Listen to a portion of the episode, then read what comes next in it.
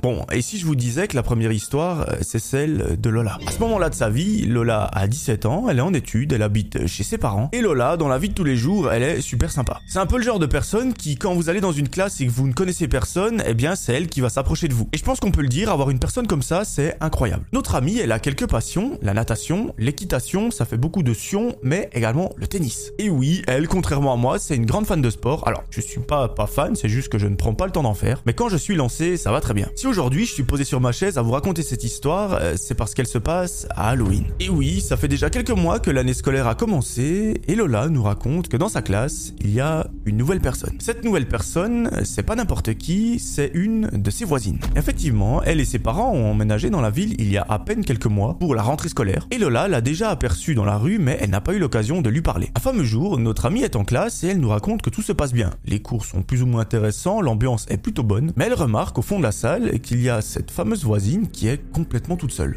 Ah, Lola, c'est quelqu'un de très empathique, c'est quelqu'un qui aime beaucoup les gens et elle, ça lui fait beaucoup de peine. Elle se dit, mais elle a pas d'amis, elle n'a personne à qui parler, à qui se confier. Et moi, pour l'avoir vécu quand j'étais un petit peu plus jeune, ça fait très très mal. À la pause, elle décide de s'approcher d'elle et elle lui dit, écoute, euh, je sais pas si tu l'as remarqué, on est voisines, on habite juste à côté. Ça fait quelques mois que je t'ai aperçu, j'ai jamais osé venir te parler et je me suis dit, bah pourquoi pas le faire aujourd'hui? Très vite, Lola remarque que cette fille est très très froide, elle semble pas avoir vraiment d'émotion. Mais bon, elle se dit, c'est logique, la fille, elle a personne, elle est en classe, elle n'a personne à qui parler, elle s'ennuie, elle connaît absolument personne. Lola lui dit écoute si ça te dit, je te propose qu'à la pause on aille manger ensemble, comme ça on peut apprendre à se connaître, on peut discuter un petit peu. Et la fille se contente simplement de faire un petit signe de la tête pour dire oui. Bon, l'échange a été assez glacial, mais bon, au moins Lola, elle a fait la part de son taf, elle est allée vers la personne, elle lui a parlé. Et ça, Lola, si tu nous écoutes, un grand merci. Oui, toi qui regardes la vidéo, tu as probablement déjà eu dans ta classe une personne qui n'a personne à qui parler. Évite de te moquer d'elle avec tes amis et va plutôt lui parler, tends-lui la main parce que vous imaginez pas à quel point c'est difficile ce genre de situation. À la fin des cours, la sonnerie retentit et Lola se lève et elle va vers cette fameuse fille. Là, elle attend qu'elle range ses affaires et les deux se mettent à marcher en direction de la cantine. Et bon, chose qui n'était pas vraiment prévue, c'est que Lola et cette fille s'assiedent à une table, mais très vite, des personnes viennent les rejoindre et ces fameuses personnes, c'est des amis de Lola.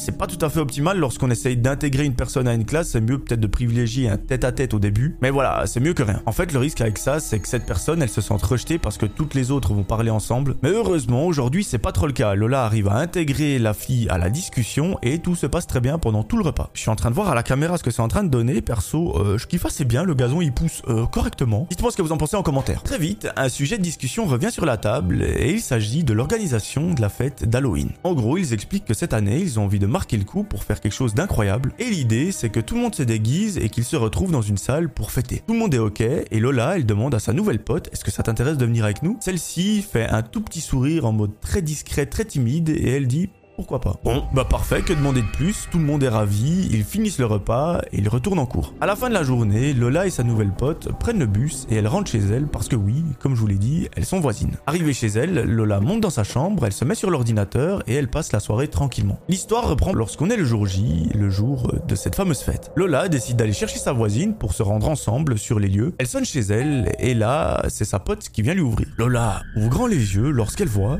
que sa voisine s'est déguisée en fait, elle nous racontera plus tard qu'elle ouvre grand les yeux parce qu'elle n'a jamais vu ce déguisement à Halloween. Elle trouve ça incroyable et super original, bien que ce soit un petit peu glauque quand même. Bref, la soirée se passe incroyablement bien, tout le monde danse, tout le monde est super heureux. Et vers 4h du matin, Lola s'approche de sa voisine et elle lui dit écoute, euh, moi je vais gentiment rentrer, je suis KO. Si tu veux, on peut rentrer ensemble, mais si tu veux continuer de t'amuser, fais-le. Sa voisine, qui pendant toute la soirée n'a pas eu vraiment d'émotion sur le visage, lui dit euh, ok, on peut rentrer ensemble. Une fois en dehors de la salle, la nouvelle voisine lui dit euh, excuse-moi, est-ce qu'on pourrait se rendre à l'église du village? Je dois faire quelque chose. Bon, Lola, elle trouve ça un petit peu chelou. Elle se dit, bon, euh, c'est Halloween, on va faire un effort, pourquoi pas? Et là, tout à coup, elle voit que sa voisine est super contente. Au bout d'une dizaine de minutes de marche, elles arrivent enfin à cette fameuse église. C'est l'église du village, quoi, il n'y a pas grand chose de spécial, hormis le fait que ce soit hyper glauque. Et à peine arrivée en face du bâtiment, Lola voit que sa voisine s'approche et qu'elle se met en face du clocher. Là, elle lève la tête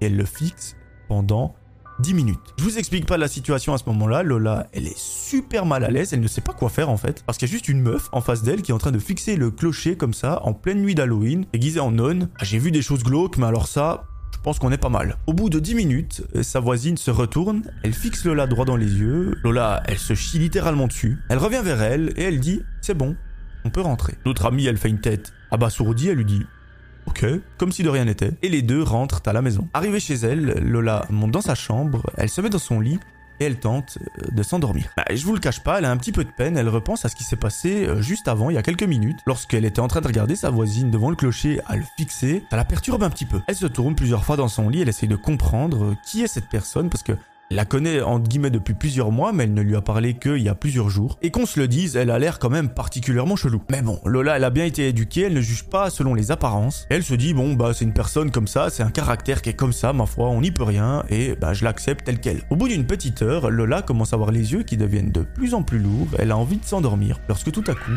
elle entend un cri provient de la rue. Elle se dit bon ça y est, c'est Halloween, il y a des gens qui font n'importe quoi dans la rue, euh, j'ai la fenêtre entrouverte, ça va passer, je vais pouvoir m'endormir. Elle n'y porte pas plus attention que ça, et quelques minutes plus tard, elle entend un second cri. Bon, à ce moment-là, elle se dit s'il y a encore un cri, je me lève, je pousse une gueulée mais monumentale. Elle essaye de se rendormir, euh, et quelques minutes plus tard, elle entend Lola est-ce que tu peux sortir? Là, l'ambiance change complètement. Excusez-moi pour l'expression, mais Laura, elle se chie dessus. Elle a les yeux grands ouverts et elle se dit dans sa tête, mais est-ce que je me lève?